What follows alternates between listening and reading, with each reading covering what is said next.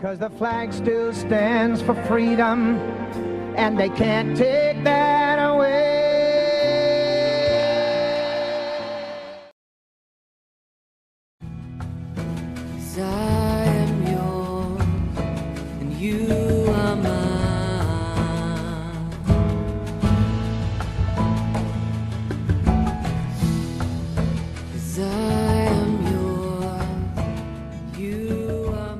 Arthur Pink 呢是一个出生在英国的一个呃传道人，他在牧地神学院，大家也都很熟悉了，是芝加哥的这个牧地神学院。毕业了以后呢，在美国和英国几个教会牧会，呃，但是呢，在他牧会的时候呢，他都有很大的挫折，所以每一个地方牧会几年之后，就转到另外一个地方，啊、很可能就是因为他对当时啊。教会里面发生的软弱和对罪的妥协，啊、这些事情他非常的敏感，并且经常的大声疾呼，以致很多当时主流的这个呃福音派的牧师呢，并不是对他非常感冒，所以呢，他就最后呢，他最后的一段生涯呢，是以写作为主。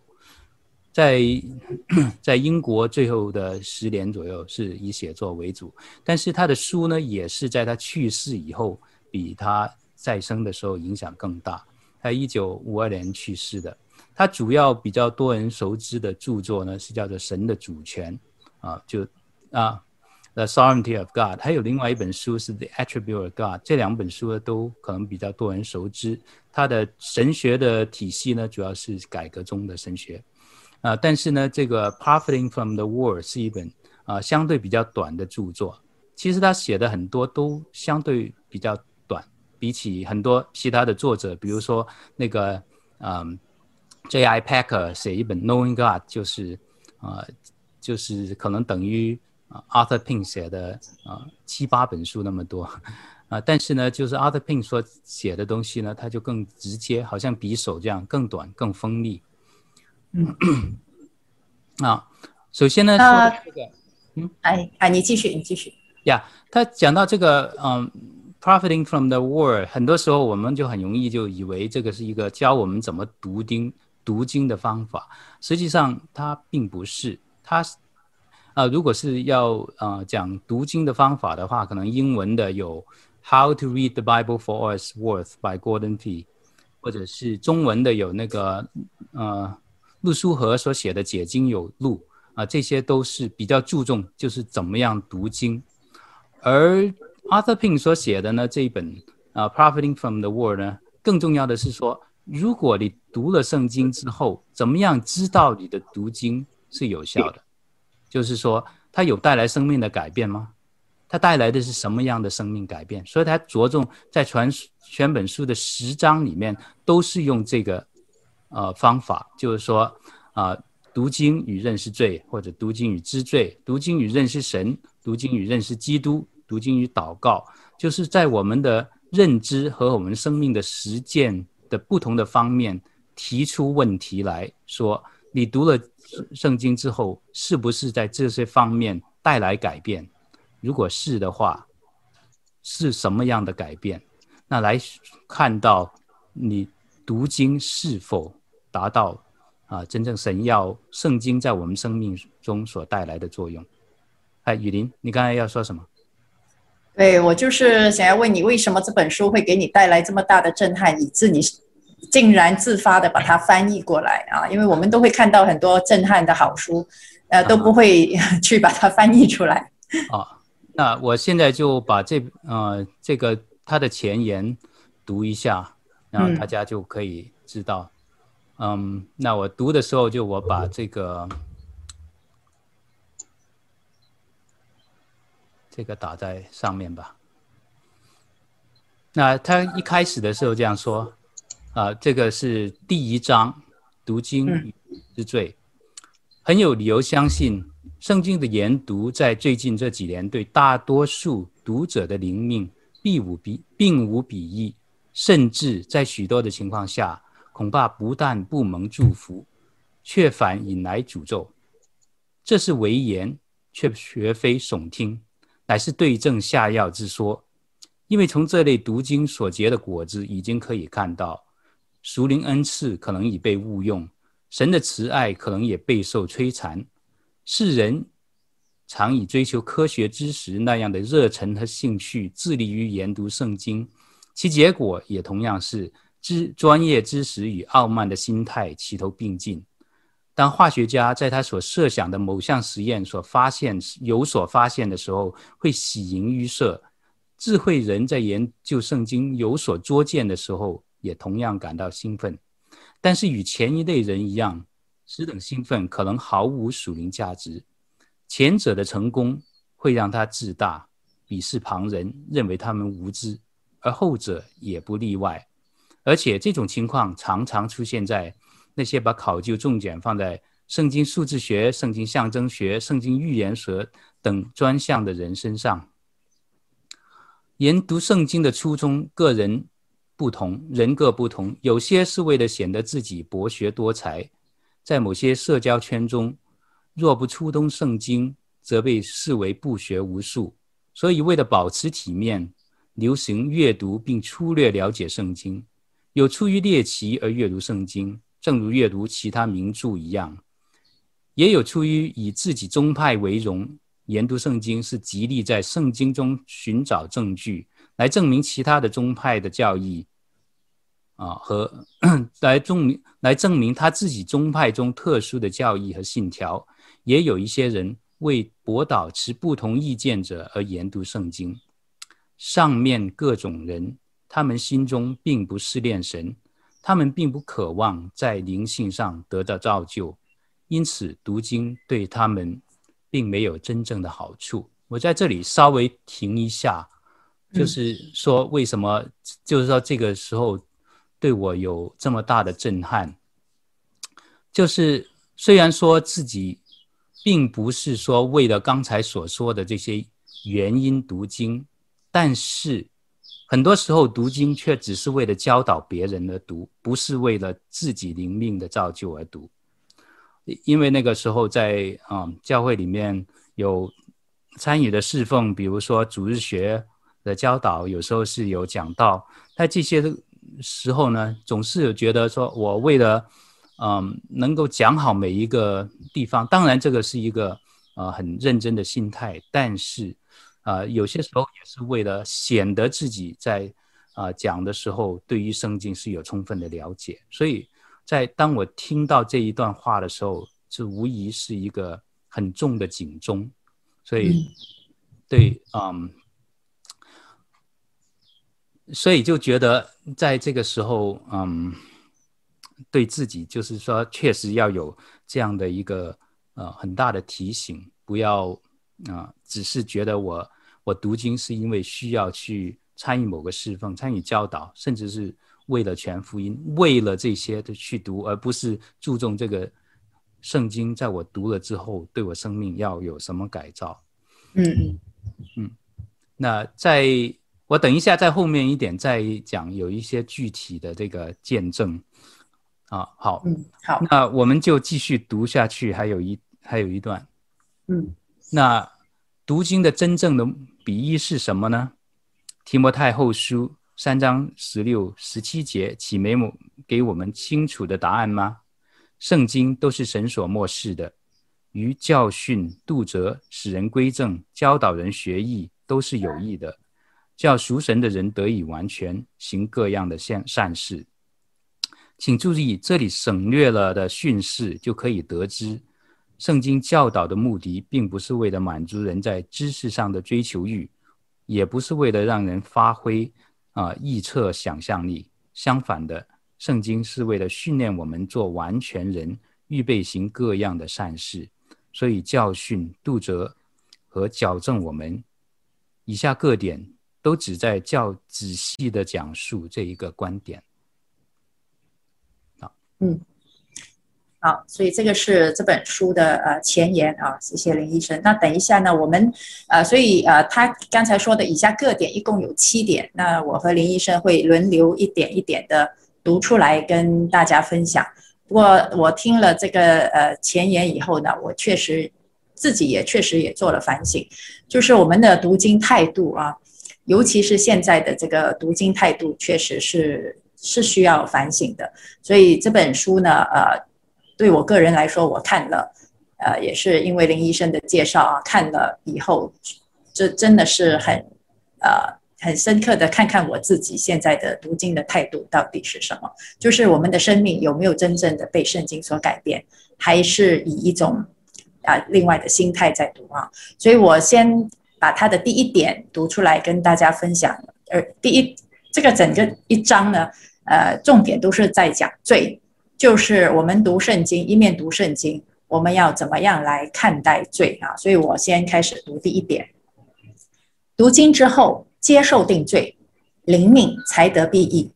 神的话语在我们生命中第一个职责，就是让我们知道我们全然腐败，毫无良善。就算是有些人操守。可能无可指责，待人接物也无过犯。但当圣灵光借着神的话语照在他的心和良知，打开他以前被罪所蒙蔽的眼睛，当他省察他对神的态度和与神的关系时，他就会哭喊着说：“祸哉，我灭亡了！”这是每一个真正得救的人认识到他需要救主基督的必经之路。无病的人用不着医生，有病的人才用得着。路加福音五章三十一节。然而，只有在圣灵用属天的能力把圣经打开给人，才能让他知道他是患了必死的绝症。这种强而有力的定罪的感觉，使我们清楚看到犯罪使我们堕落到何等的程度。而且，这种感觉不应当只限于在我们刚刚决志信主前后那一阵子。每一次神把他话语浇灌到我们心里的时候，都让我们看到我们的神的标准相差是何等的远。你们在一切所行的事上也要圣洁。彼得前书一章十五节，要看读经对我们是否有益。第一个问题，或者说的第一个考题，就是当读到圣经记载个人不同。各不同人物所遭遇可悲的失败时，我们是否会设身处地地认识到，我们也会落到同样可悲的下场？当读到关于基督的完美和神圣的生命时，我们是否会认识到我们和基督的天渊之别？好，这个就是第一点啊。所以第一点，它的这个重点，它的题目就是读经之后要接受定罪，灵命才得裨益。啊，我个人觉得这个是一个非常非常谦卑的态度，就是我们是要以，呃，这种非常谦卑的态度来读圣经，并且接受被圣经定罪，而不是去判断甚至去定罪圣经。呃，我记得我第一次读圣经的时候啊，那个时候我刚刚信主，差不多十五岁，我第一次读圣经。你知道圣经旧约，尤其呃，就是创世纪啊，读到后来就发现，哎呦，这些人怎么这么坏的？哎呦，上帝怎么这么坏的啊？呃，怎么动不动会杀人的？怎么会不讲道理的？跟我跟我们想象中的那种君子啊，很善良的一位上帝，完全是不一样的。所以呢，是对圣经不不但只没有不愿意被圣经定罪，而是。而是去定罪圣经啊，所以呢，这样的心态，所以一开始读圣经其实是啥都得不到，最多稍微知道一点里面的情节啊，好让我自高自大的就是说，哎呀，圣经也不过如此，哎呀，上帝也不过如此啊，这样的心态。还有第二点呢，就是要从圣经的人物啊看到自己的罪，比如说，确实我们看到圣经里面以色列人。呃，上帝所拣选的人，亚伯拉罕啊，哈，呃，雅各啊，这些人都不是很，都不是很可爱的。嗯，扫罗王、大卫王这些大人物啊，都都不咋地啊，都很多缺点。嗯，所以呢，其实后来才会明白，所有的人都是不完美的罪人。圣经并不是一本歌功颂德的书啊，因为。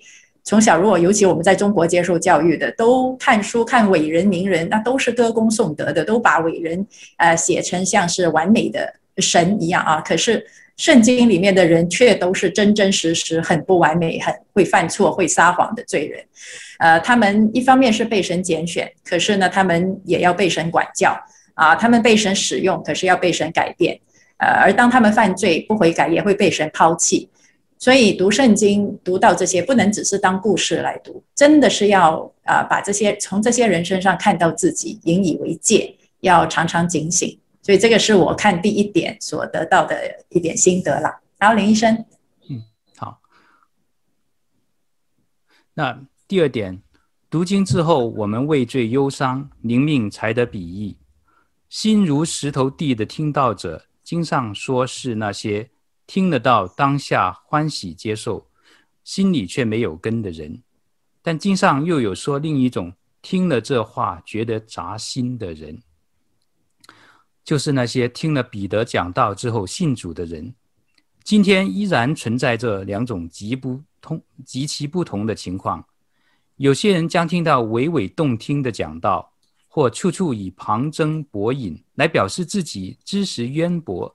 适合本世代的真理之类的演说，可惜这些言辞一般来说并不能触及听众的良知，令他们深切反省。这种讲道通常获得听众的赞誉，但并没有让一个听众从而俯伏屈啊俯屈主前，或更加亲近主，与主同行。相反，主的宗仆，那些凭着主赐恩典，不追求获得。才华横溢的美誉者，必将圣经教导立足于论述世人在品德行为上，揭示甚至是信徒中的佼佼者的可悲失败。虽然群众不一定接纳这个讲员，但那些真正重生的人，对于这信息心存感恩，以致在主面前哀慟哭泣，说：“哦，我是何等样的一个罪人啊！”同样，当我们私下研读圣经的时候，也是如此。只有当圣灵做工，让我们领悟到自己的内在败坏时，我们才真正蒙福。耶利米书三十一章十九节说：“我回转后，就真正懊悔受教以后，就拍腿叹息。我因担当幼年的凌辱，就。”抱愧蒙羞，这段经文实在贴切。读者们，你们有过这样的经历吗？读经后使你心碎谦卑的来到主前，读经会使你自我定罪，从而每日都这样被领到主面前认罪悔改吗？月节羊羔肉是要和苦菜一起吃的。所以，若我们真正从读经中吸取养分，圣灵就一定让我们尝到甜蜜的味美前，品尝苦味。启示录十章九节说：“我就去天使那里，对他说，请你把小书卷给我。”他对我说：“你拿着吃尽了，便叫你肚子发苦，然后在你口中。”要甜如蜜，请注意圣经讲述此事时所出现的先后次序。这次序屡试不爽，悲痛在得安慰之前，自卑在升高之先。在嗯，其实，在第一点和第二点呢，就是我都就有一个个个人的经历可以讲一讲。嗯、呃，就是第一点里面有一段话，就是说到。然而，只有圣灵用属天的能力把圣经打开给人，才让他知道他是患了必死的绝症。就两年前，就我在一次的例行的检查里面，就发现肝脏有一个肿物，当时是啊，肿物是五公分大。那当然就是说，这个在各种检查之后，就发现这个是肝癌。嗯，那在。发现了这个之后呢，我有有一次跟那个啊、我们的慕道朋友讲，很多时候我们在信主或者传福音的时候呢，会说我们啊、就是如果人生有啊、这个一二三四五六七这样的成就，但是呢，如果没有加上信主呢，这些成就呢都是啊、等于零。然后呢，如果你加上了信主呢，这些成就呢，都好像就是在零前面加上了一个一，然后呢，就是这些成就都有了意义，好像是说我们信主是能够多得到一些东西，而我们不信主呢，只是说少得到什么。但是其实应该的理解是说，我们都有一个绝症。我们的绝症呢，如果你不治疗的话，它一定要你的命。那对每一个人来说，这个绝症就是罪。那当时在我的身上看到的这个肿瘤，比如说，虽然手术是要有风险。啊，可能会就是有些人做手术的时候可能会啊出很大的意外，但是你一定会要去做手术，因为你知道，如果这个癌症不出去掉的话，一定要要你的命。那罪也是同样这样，就是说在身上这个罪如果不去除的话，它也是会使我们的熟灵的生命会被这个罪罪所摧残。那经过那次手术，后来就有一个非常大的并发症，术后有一个大出血。那出血了以后呢，就在医院多住了几天。在那一段时间，就是真的是被神啊带到很谦卑的来到的面前，就是求神告诉我，这一次他要我学到的是什么功课。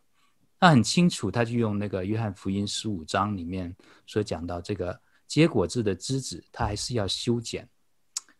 让它结果更多，可是我就是当时就跟神讨价还价说：“可是修剪需要这么重吗？差点剪的要了我的命哎！”啊！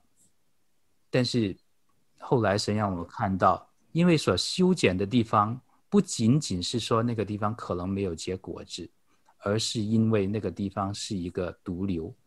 那若不修剪的话，它真的是要了我的命。就这个毒瘤呢，就是个人的骄傲。其实就是说，啊，像我刚才所说的，在读经的时候，很多时候是，啊，希望是通过这个教导，啊，别人，或者是说，像这个希望能够旁征博引，或者是啊，每每动听的讲道，这是很多时候我们要讲信息的时候，都很追求，希望能够做到这一点，或者是主日学的时候，觉得我面面俱到的讲，但是呢，就是如果没有把自己的生命改造了。让我们所讲的都只是希望能够讨主的喜悦，并且希望能够使生命得到改造，而不是高抬自己的时候呢，所做的这一切都是徒然。就跟这个书中所讲的，这个我们最后还是必须要哀慟才可以得到安慰。那所以在经历了那一次的这个很大的生病。然后就在这个过程里面，就知道主的心意，他是要让我们对罪的这个忧伤，就好像对对付这个肿瘤、对付一个逼死的这个疾病一样，一样的这个严厉的对付，不能够姑息的。好，嗯，那好，谢谢林医生的分享啊。对，确实，我也听听有一个比喻说，如如果你得了感冒。那个医生把你治好，你付他几十块钱啊，就就没事了。那如果你是得了绝症，而这个医生把你治好，你就会对这个医生就非常的感谢啊，而且呃知道自己是捡回一条命。呃，所以现在很多人把这个罪啊当成是一个小感冒啊，而不是把它当成是绝症。所以呢，我们对罪的态度就非常的轻率，也对于这位把我们从罪恶捆绑中拯救出来的救主的态度也就很轻率。好，现在我来读第三点。读经之后，坦诚认罪，灵命才得裨益。对我们而言，圣经于度责上是有益的。一个坦诚的心会自会承认所犯的罪。关于赎肉体的人，圣经教导说：凡作恶的便恨光，并不来救光，恐怕他的行为受责备。约翰福音三章二十节。神啊，求你的慈爱怜恤我这罪人。这却是发自更更新了的心的呼求。每次圣经教导都促使我们在神面前深深省察自己的罪，遮掩自己罪过的必不亨通，承认离弃罪过的必蒙怜恤。箴言二十八章十三节。当我们仍怀有我们隐藏的罪时，我们的灵命便不会亨通，也不会结果子。只有我们向神毫不隐瞒、全部认清我们的罪，才能享受他的宽恕。当我们仍在背负着未认的罪恶重担时，我们的良知没有真正的平安，我们的心灵也得不到安息。唯有将心思意念向神敞开，才能得着释放。好好注意大卫的经历。我闭口不认罪的时候，因终日哀哼而骨头枯干。黑夜白日，你的手在我身上沉重，我的精液耗尽，如同夏天的干旱。对此，如对此生对如此生动有力的形容，你是觉得莫名其妙呢，还是你邻里曾有过这样的经历，能以说明？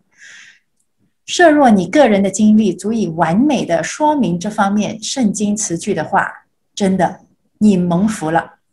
我向你陈明我的罪，不隐瞒我的恶。我说，我要向耶和华承认我的过犯，你就赦免我的罪恶。诗篇三十二篇五节。啊，对，这一篇我也是，啊，这这这一个 point 也是非常非常的深刻啊，因为我确实呃感受到，就是说向神诚实真的是是最重要最重要的。祷告也好，读经的时候也好，真的一定要向神诚实。那其实呢，我的肺腑心肠都是神所造的，向神来装啊，是最不智的啊。呃，比如说我们犯罪以后，很容易就找借口，呃，在人面前找借口，然后习惯了呢，就觉得神也像人这么好骗啊，所以在神面前也是找借口。呃，我这样做是出于善意的啦，呃，其实别人也是这么做啊，别人比我更糟啊，神呐，你你也会理解的啊。所以，呃，在神面前就是很习惯了去装。其实呢，呃，神知道一切。我们越装呢，其实是自己越累。所以在人面前活得累，来到神面前也不得释放啊。为什么？因为在神面前继续装。所以后来发现呐、在神面前。完完全全的诚实，其实是一个最大最大的释放。神不是说以好奇心来对待我们啊，一定要我们啊说你要说真话，你要给我说真话。不是的，我们说不说，我们诚不诚实，神都知道一切。可是我们向神诚实呢，对我们来说是得释放的，是有益的啊，让我们在神面前的呃祷告畅通，让我们在神面前读圣经的时候也畅通的接受神的呃光照。所以呢，当我们完全在神面前诚实的时候，我们才能够真正的谦卑下来，求神赦免自己，啊，也可以被神的话语所改变。真的，如果你装什么啊，这这一个装的呃假的东西，就会阻挡了神的话语，呃，来进入我的心，光照我的心。所以，我们。可是也不能够只是诚实的承认自己的问题，然后就不改啊！神呐，对呀，我就是这样的了，我就是一个这么自私的人，我就是一个这么贪心的人。好了，我诚实啊，那我就自继续去自私，继续去贪心，那当然也是不行。所以，既然在神面前诚实的承认了，谦卑下来承认了，意思就是我愿意被神改变啊！如果只是诚实而不愿意改变的话，不愿意被神改变的话，这不是真正的诚实。这个是耍赖啊，这个是一种无赖的心态。对对呀，怎么样？哎，不是的，我们是来到神面前，对，我是这样，求你改变我啊！而且承认神的话语是大有能力的，是可以啊刺透我的骨节骨髓。真正的可以来啊改变我，就是我要在神的话语，神的话语是这么的圣洁，在神的话语面前，我越来越诚实的承认我差得太远了，我根本就达不到，然后我愿意一步一步的被你改变，那这样才是有价值的啊。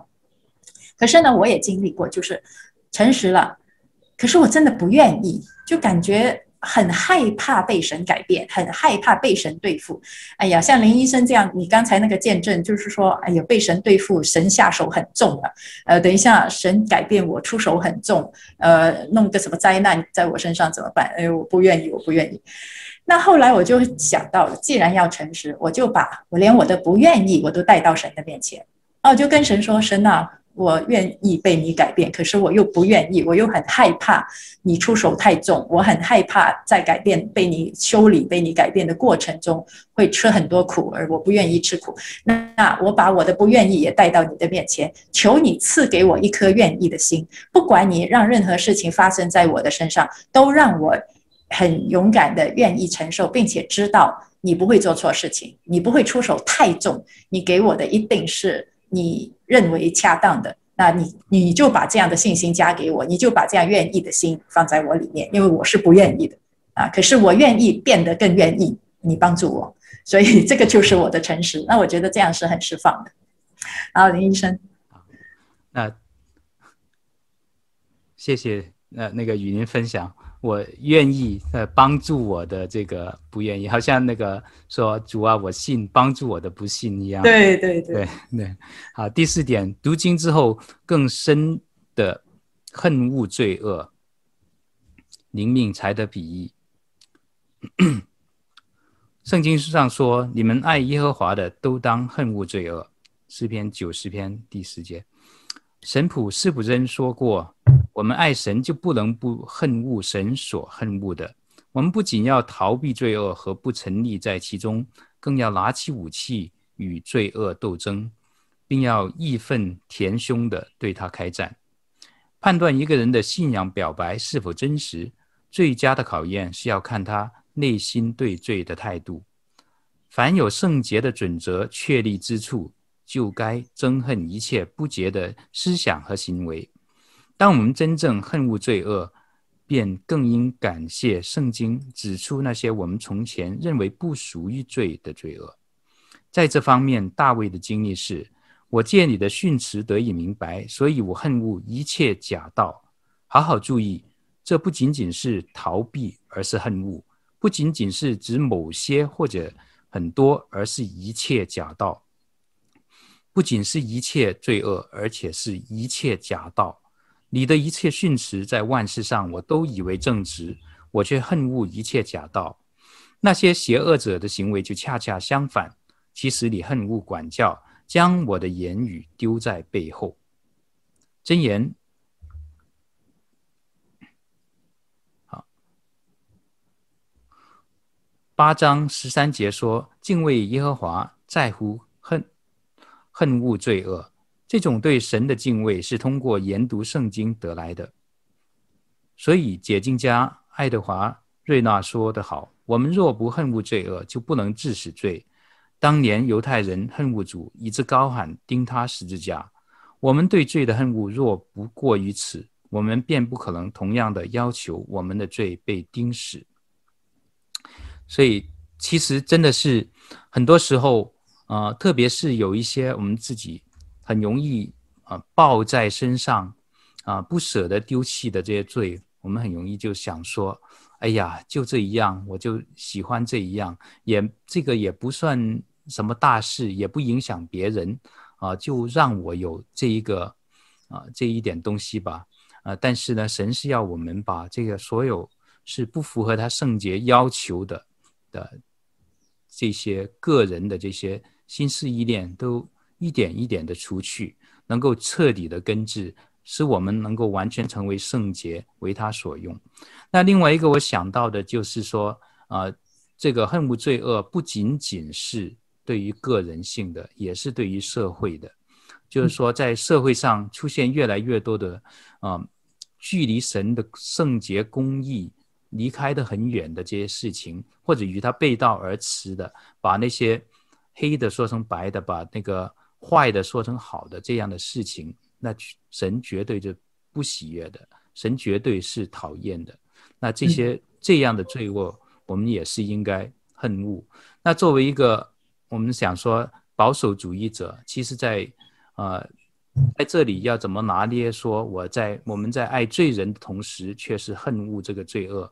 对他们所宣称是作为正常的这些罪恶，能够在社会上，能够不单只是大声疾呼，来要求社会知道这些呃事情的上面，神是如何的看法，神是如何在他的话语里面教导我们，呃，并且是在我们可能的能力之内，在社会上影响，比如说通过立法的方式，通过教育的方式，使这个社会。也离弃这样的罪恶。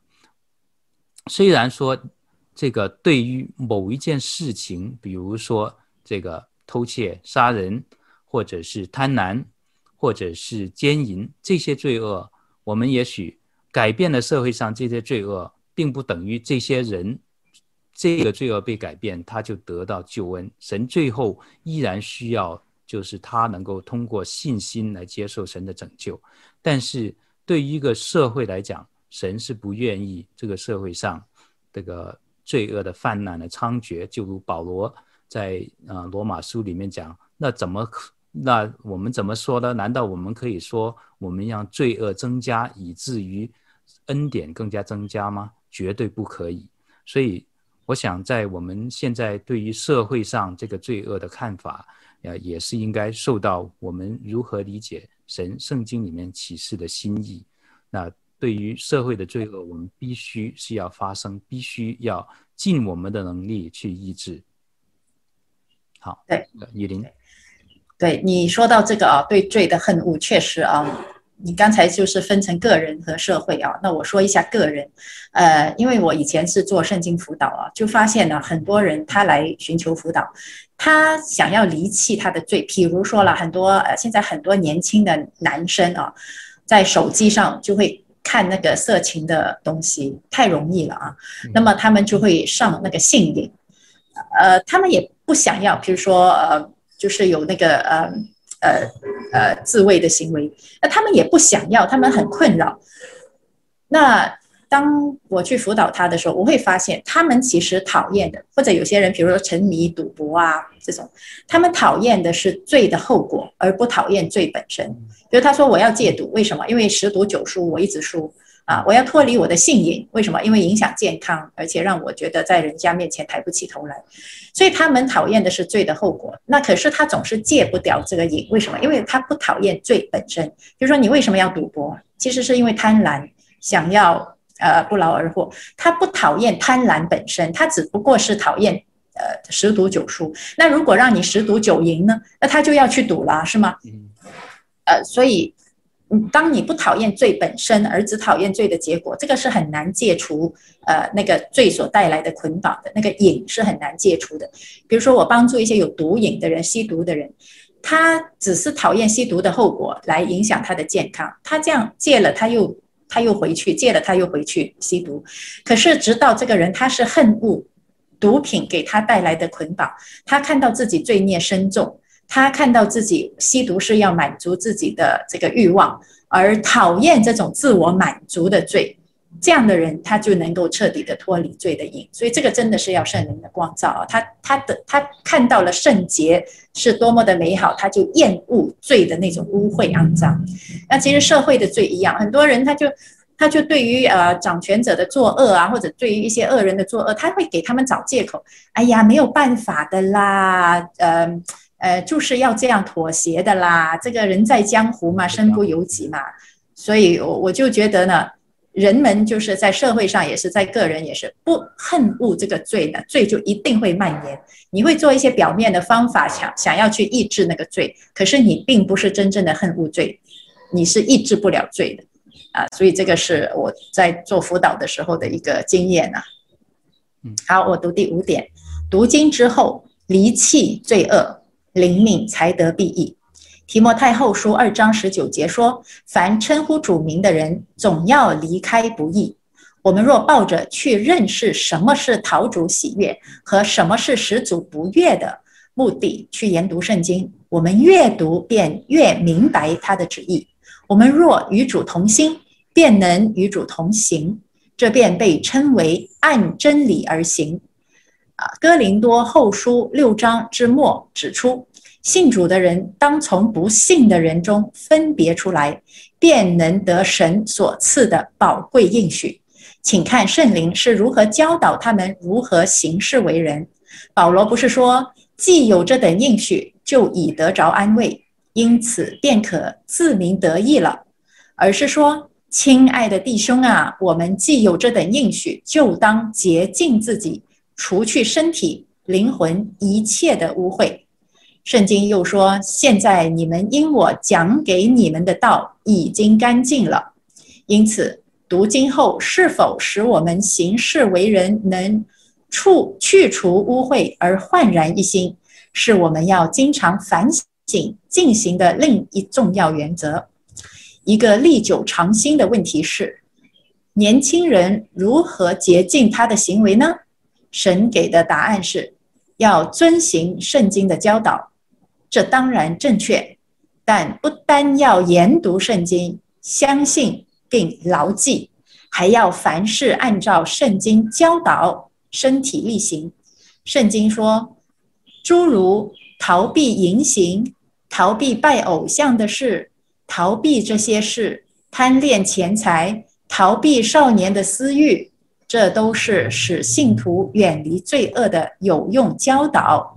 因为不但要承认罪，还要离弃罪过。对，那这里呢，就真的是要离弃啊。所以，嗯，所以这个每一点呢，都是呃环环相扣的。如果我们真的是厌恶罪的话，我们就一定会离弃罪的。你知道，比如说你看到一堆垃圾哈，很臭的一堆垃圾堆在那里，你一定会绕道而行，你一定会离得它远远的，你你不会靠近它去多闻几下啊，呃，甚至碰它一下，把它兜到兜到怀里面，不会的，你巴不得丢掉它。那最其实它比垃圾、比排泄物还要肮脏，还要污秽，对我们的损害还要大。可是我们却常常怀抱着嘴不肯放。其实罪是我们应该要真的是离得越远越好的东西，啊，那所以魔鬼撒旦他会把罪弄得很吸引人，给我们一些短暂的最终之乐，一些的快感。其实呢，我们都知道这些东西不是好东西啊。那如果是不读圣经的人，你说他不知道还还情有可原。如果我们读了圣经，一面读圣经，一面拥抱着某一个罪不肯放，那这样你真的是多么的亏欠啊！所以圣我们要看到圣洁的神，好像一个有洁癖的人，或者如果你是一个很爱干净的人，你一定不愿意污秽肮脏的东西在你的家里或者在你的身上的。那你要看到圣洁的神，他是何等的厌恶罪，而我们也是有了圣洁的生命，我们怎么可以不去厌恶罪呢？如果我们厌恶罪，我们怎么可以不远离罪呢？啊，所以呢，其实从旧约啊，很多地方旧约经常人家说啊，神是在旧约里面好像没有什么恩典，好像特别严厉啊，特别可怕。其实这个就是看到神的圣洁。为什么神在旧约里面显示出来好像很可怕啊？动不动就以色列人也要被神击杀，这个是看到神的圣洁，他是多么的厌恶罪，罪会带来神多大的愤怒，引起多大的多严重的后果。只是现在我们在恩典中，甚至在普遍恩典中，罪的后果，罪所带来的最严重的后果还没有显示出来啊！等到神的愤怒真的是倾倒下来的时候，人根本就承受不了，而这些都只不过是人平时自己犯罪所造成的后果而已。所以我们要从旧约圣经，要从圣经的记载看到，神是一位多么恨恶罪的神。而现在我们日常生活中所有所犯的罪，一样是神所厌恶的。你看为小的事情，你撒一个谎，你知道，我是真的觉得，尤其我们华人可能有这种这种传统，我们对于谎言呢很不敏感。教会里面也充满谎言，我亲眼看到，真的是做牧者的，或者是长老，或者资深的信徒。张口就开，张口就撒谎，啊，都都一点都不视为是神所厌恶的。其实神是多么的厌恶谎言，所以我们如果是读了圣经，愿意被神的话语改变，一定要离弃罪，大罪、小罪，任何的罪，我们要尽量的远离，并不是说我们可以做到百分之一百不犯罪。当你很努力的去远离罪的时候，你依然是罪人，其实你还是会犯罪，可是你可以。呃，少犯很多罪啊，你可以少得罪神很多，少羞辱神很多，所以千万不要轻视神对罪的厌恶。你我们不犯罪，不是因为我们自己看罪怎么样，首先是因为神看罪是很厌恶的，所以我们有了神的性情，我们也要视罪为很值得厌恶的东西，而对他远离。啊，林医生，好，啊，第五啊，第六点，读经之后能增强抵抗。罪的能力对灵命方有裨益。圣经的目的不是不但是揭露我们天生的罪性，指出我们很多很多行事为人都亏欠啊亏欠了人的荣耀，而且还教导我们如何脱离罪，如何不能不得罪神。我将你的话藏在心里，免得我得罪你。这是神对我们的要求。你当领受他口中的教训，将他的言语存在心里，特别要将。神的诫命、警告、劝勉藏在心里，视为至宝，牢记默想，为之祷告，并且遵行。若是地里不会野草丛生丛生，必须播种两种，正如罗马书十二章二十一节所说的：“以善胜恶。”就是越是把基督的道理丰丰富富的藏在心里，我们的身心就越是没有留下给罪肆虐的余地。但是，仅仅从理性上认从圣经的真理是真理，并不够，因为神的话要求我们领受进入情感和意志的内心。应当知道，他们不领受爱真理的心，是对神是神对背叛神的定义。是很严肃的事。Thomas Manton 这位十七世纪的清教徒神学家说得好：“假若只将圣经的话语停留在舌头上和思想中，或只用作谈话资料或猜测，很快就会流失。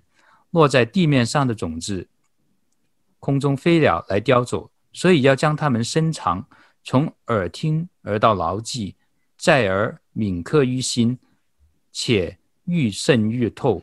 只有当圣经的教导在我们心中占统治地位，我们才会在爱中领受它。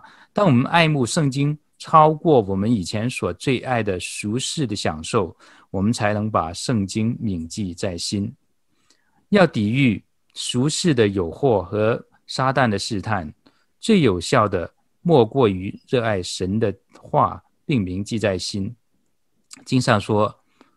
神的律法在他心里，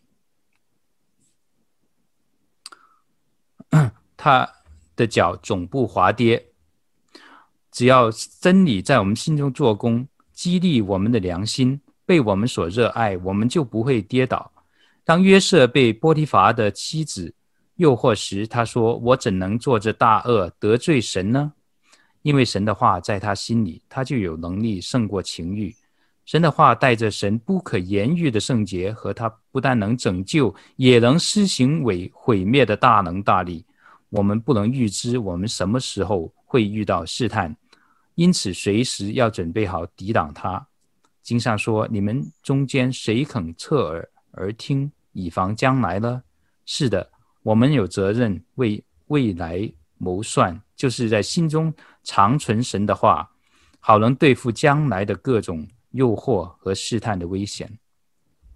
那其实对我来说，我觉得就是最大的诱惑试探呢，就是喜欢听人的称赞。就是说，在一个嗯，人好像是总是喜欢我是啊、每件事情人家都喜欢我。那这个在教会有可能是这样，在呃行医的过程也有可能这样。那今天就是有一位嗯。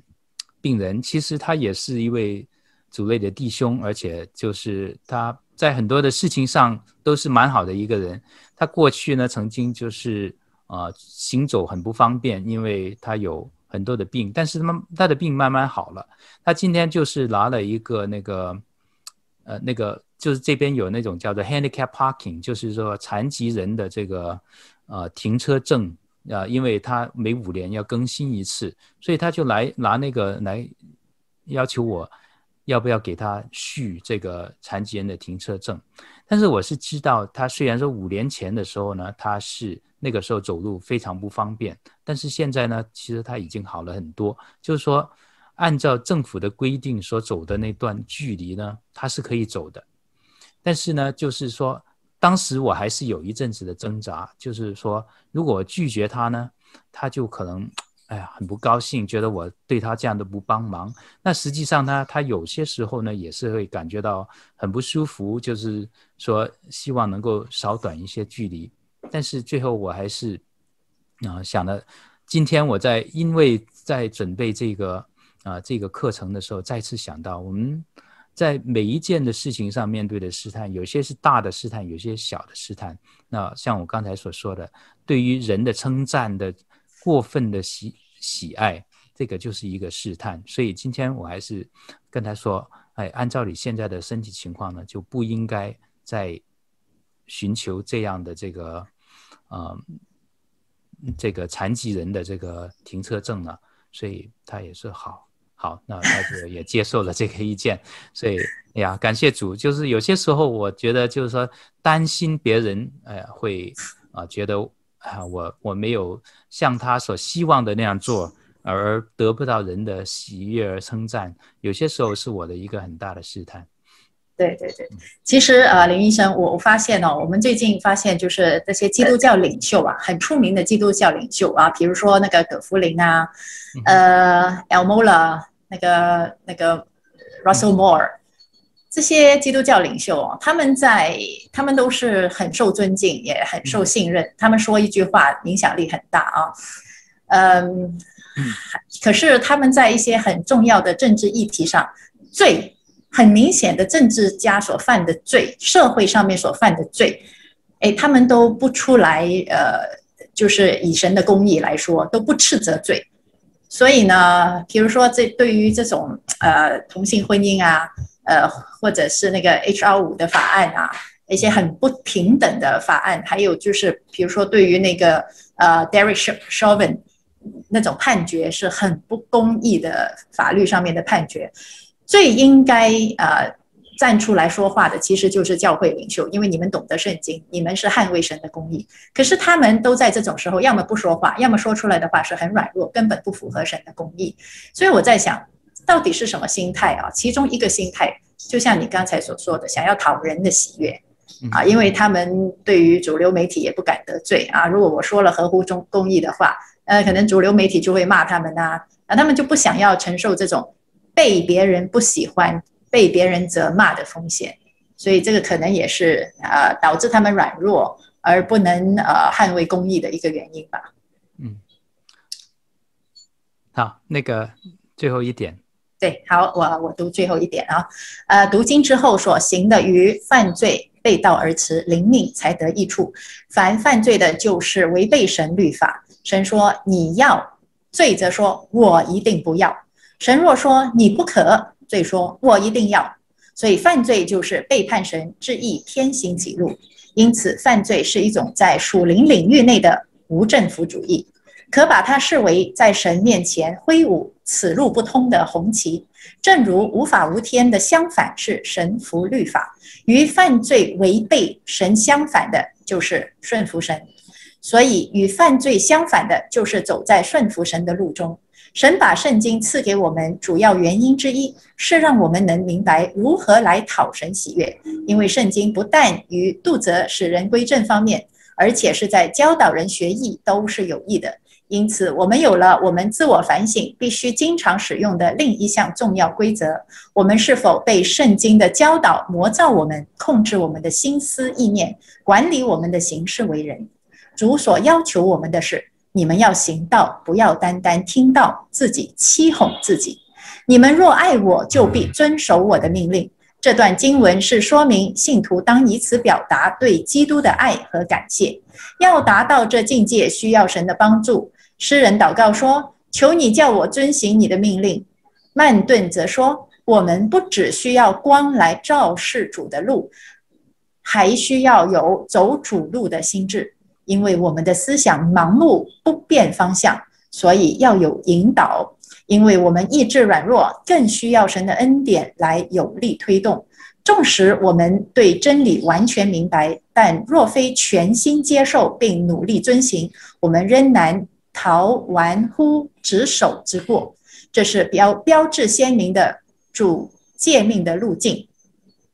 而非自己的选择，是个人自己的路径，而非众人都走的大路。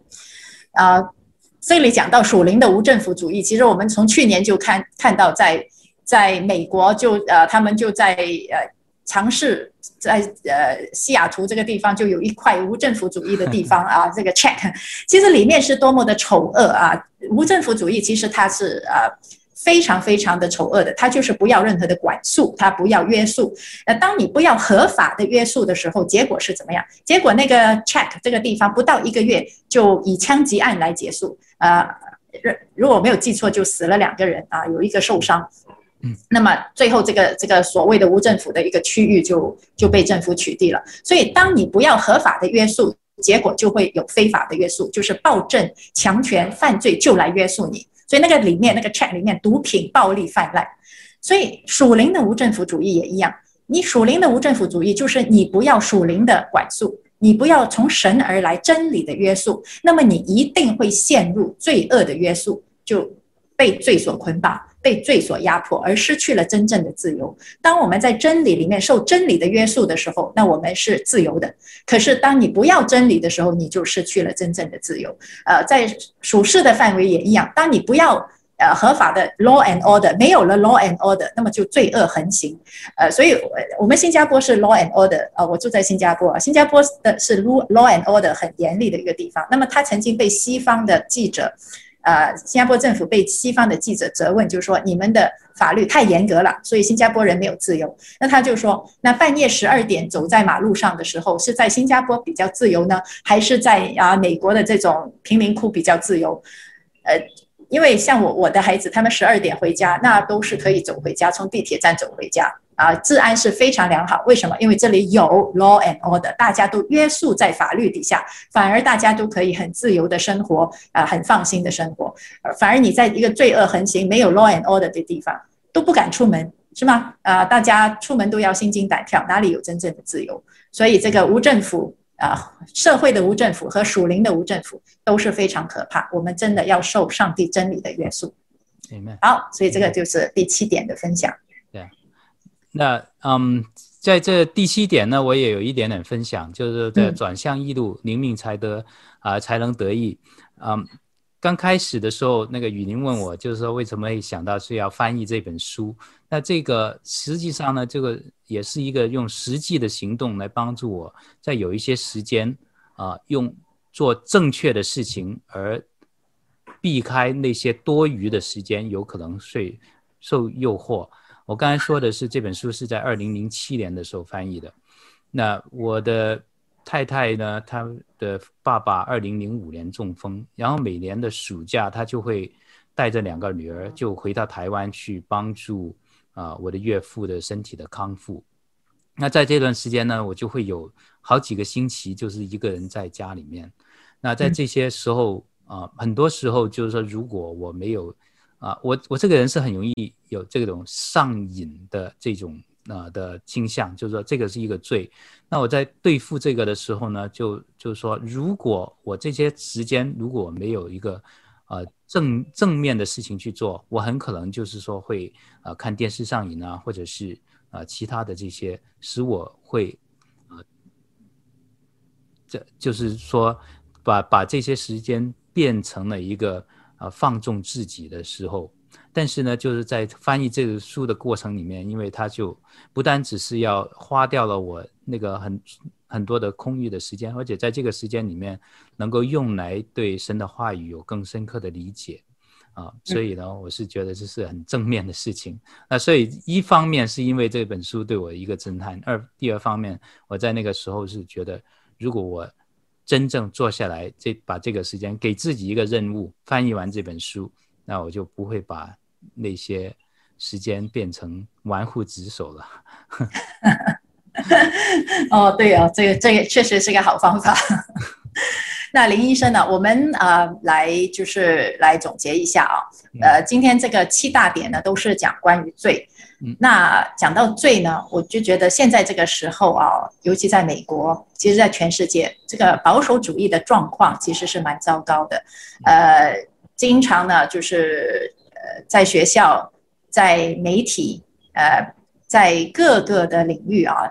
保守主义都似乎 没有占领任何的主流和优势，呃，我是觉得呢，是不是其中一点呢，就是基督徒或者保守主义的基督徒对罪实在是太轻忽。第一，他认不清什么是罪，啊、就觉得呃同性恋也可以接受啊，嗯、啊要堕胎，呃他们的身体他们自己做主吧，啊、同性婚姻啊，哎呀，那但是人家婚姻是两个人之间的事情嘛，所以他们就认不清什么是罪，什么是神所厌恶的。还有呢，他们也不痛恨罪，就觉得跟我没有关系啊，就就让罪在在社会上存在吧啊。而且呢，也不愿意去与罪征战，导致这个邪恶啊，左派的邪恶就一步一步的，他们找一个漂亮的口号啊，说我们要爱呀、啊，我们爱所有人呐、啊，爱非法移民啊啊。呃，那么就让让那个罪啊，就一步一步的呃，在这种基督徒对罪敞开大门的情况底下呢，所以美国和以至世界各个领域都被罪一步一步的所占领。所以，呃，美国现在所有有话语权的，甚至有决策权的，掌握掌控金融、掌掌控科技的。似乎全部都不是保守派啊，也不是福音派基督徒，而教会呢，在这种时候只是选择沉默。基督徒保守派似乎就越来越无能为力啊！你看这是不是罪方面的问题呢？呃，是的，是的。呃，我们刚才一开始介绍这个呃 Arthur Pink 的时候就说过，他因为在呃三四十年代的时候，其实我们曾经说那个是。呃、，the best generation，那个最最好的一代人，因为那个呃，在第二次世界大战里面，他们勇敢地站出来捍卫了这个国家。但是说从另一方面来讲，就是即使在那个时候，也是看得出来，教会呃为了跟世界或者说共存，或者是说能够更被这个已经经过启蒙运动以后的这个社会文化所接纳，就不断的就是做出退让，在这个呃。是社会的文化侵略面前，一步一步的退让，就是说啊，这些也是可以啊，这些也是可以。那所以当那个 Arthur Pink 在上面好像大声疾呼的时候，反而呢是被很多其他的传道人是觉得他。啊，为啥啊？你干嘛就总跟人过不去？你写的东西总是这么严厉，啊、就是我们 现在都过得好好的，那所以就是，呃，就就变成就好像他就好像与人格格不入。但是是回去看看那个旧约的很多的先知，总是这样，就是他当他警告这个，特别是耶利米先知，当他警告这个以色列人，你们这样做是要，呃，不是带来神的祝福，而是带来神的这个管教。的时候，呃，别人也不爱听。最后呢，就是啊、只有管教来临了之后，才会想到哦，他曾经这样讲过。那所以就是从一个方面来讲，Arthur Pink 的书是说到这个教会已经被侵袭的，就是体无完肤了的时候，才想到哦，曾经啊、这些人在那个时候已经提出来，我们跟世界妥协的话，我们以后。世界不会停留在只是在一个我们现在已经妥协的立场，然后就说好吧，那我们就在这里和平共处。